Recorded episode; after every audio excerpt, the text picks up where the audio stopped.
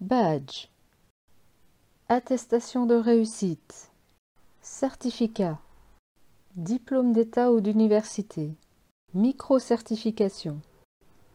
Micro-credential. Digital credential. Les appellations foisonnent. Pourquoi? Synonyme ou réelle différence? Quel sens donner à chacun de ces supports? Et la blockchain dans tout ça?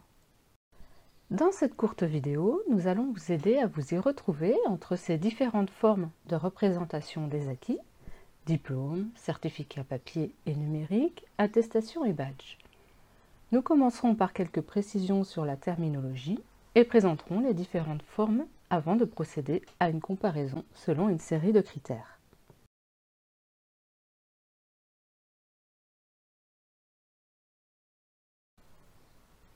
Il est important de faire la distinction entre un certificat numérique, ou Digital Credential en anglais, et une micro-certification, Micro-Credential.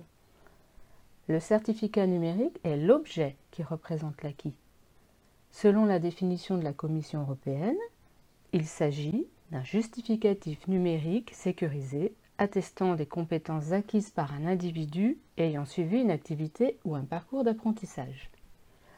Un certificat numérique peut donc valider n'importe quelle durée de parcours d'apprentissage, un atelier d'un jour ou un diplôme de trois ans.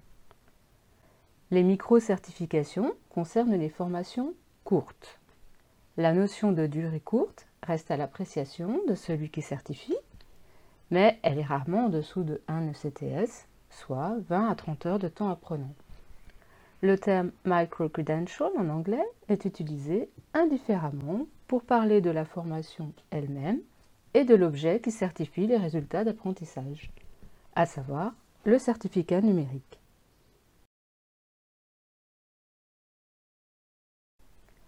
Le certificat numérique remplace le parchemin papier d'autrefois que l'on conservait précieusement dans nos archives. Revenons maintenant à la position du micro-certificat et de la micro-certification par rapport aux autres appellations évoquées. Ces trois supports sont utilisés pour attester des acquis d'apprentissage à un niveau micro. Une formation courte, un MOOC, une compétence ou bloc de compétences. Les attestations de suivi sont très utilisées dans les MOOC. Encore une fois, cela peut aller d'une simple attestation PDF jusqu'à une forme numérique. Les badges, par leur nature même, sont sous format numérique, tout comme les micro-certificats. Peu importe la technologie derrière, comme par exemple la blockchain, le format numérique final a une importance, non seulement par la protection qu'il offre, mais aussi pour son potentiel à rassembler les informations vitales à une véritable certification de compétences.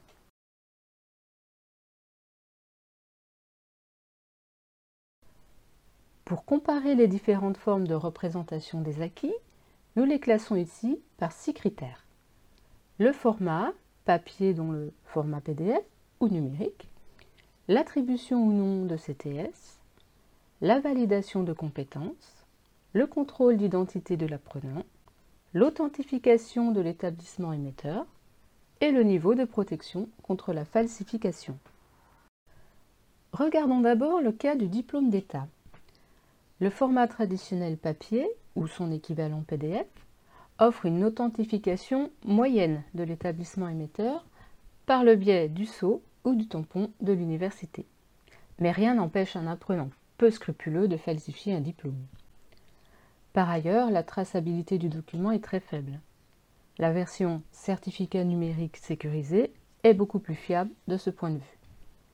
De plus, un certificat numérique permet d'inclure beaucoup plus d'informations sur les compétences acquises. Les diplômes d'université ou DU sont comparables aux diplômes d'État mais ne donnent pas lieu à l'attribution de CTS. Il devient alors plus intéressant d'utiliser le format certificat numérique pour mettre en valeur les compétences acquises par l'apprenant.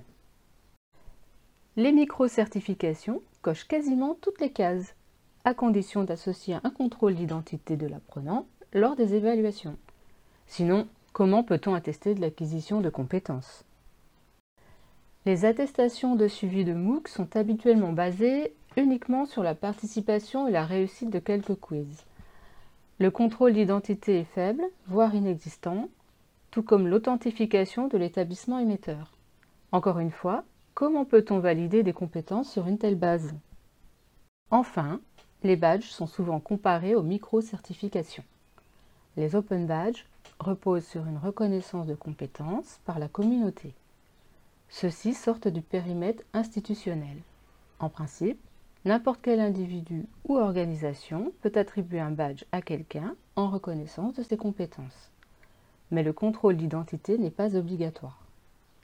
Comme les badges ne sont pas formels, il n'y a pas d'authentification systématique d'un établissement émetteur.